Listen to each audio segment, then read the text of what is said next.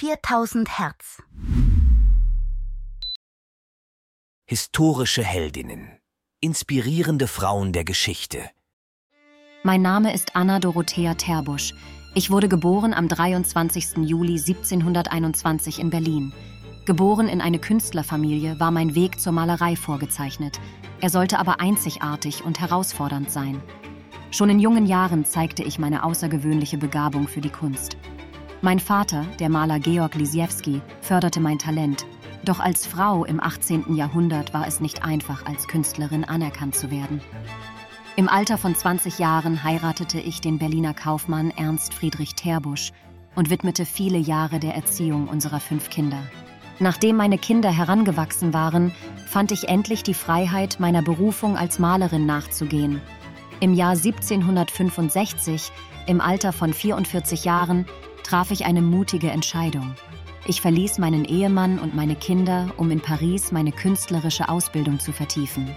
Diese Entscheidung war für eine Frau meiner Zeit außergewöhnlich und stieß auf viel Kritik, doch ich war entschlossen, meinen Weg als Künstlerin zu gehen. In Paris studierte ich unter anderem bei dem berühmten Maler Jean-Baptiste Greuze. Meine Werke, insbesondere Porträts, wurden für ihre Eindringlichkeit und psychologische Tiefe gelobt. Ich erlangte Anerkennung und wurde als Mitglied in die Akademie Royale aufgenommen, eine seltene Ehre für eine Frau. Doch auch diese Ehre musste ich mir hart erarbeiten. Die Akademie lehnte mich zuerst ab, weil sie meine Werke für zu gut hielten, um von einer Frau gemalt zu sein. Meine Porträts, oft von bedeutenden Persönlichkeiten jener Zeit, zeugten von einer außergewöhnlichen Beobachtungsgabe und technischer Fertigkeit. Trotz meines Erfolges in Paris kehrte ich 1769 nach Berlin zurück. Dort setzte ich meine Arbeit fort und wurde zu einer geschätzten Porträtistin der Berliner Gesellschaft. Meine Malerei zeichnete sich durch eine ungewöhnliche Direktheit und Lebendigkeit aus, die in der Kunstszene der Zeit selten zu finden war. Mein Werk umfasst Selbstporträts, die von einer bemerkenswerten Selbstreflexion und einem tiefen Verständnis der menschlichen Natur zeugen.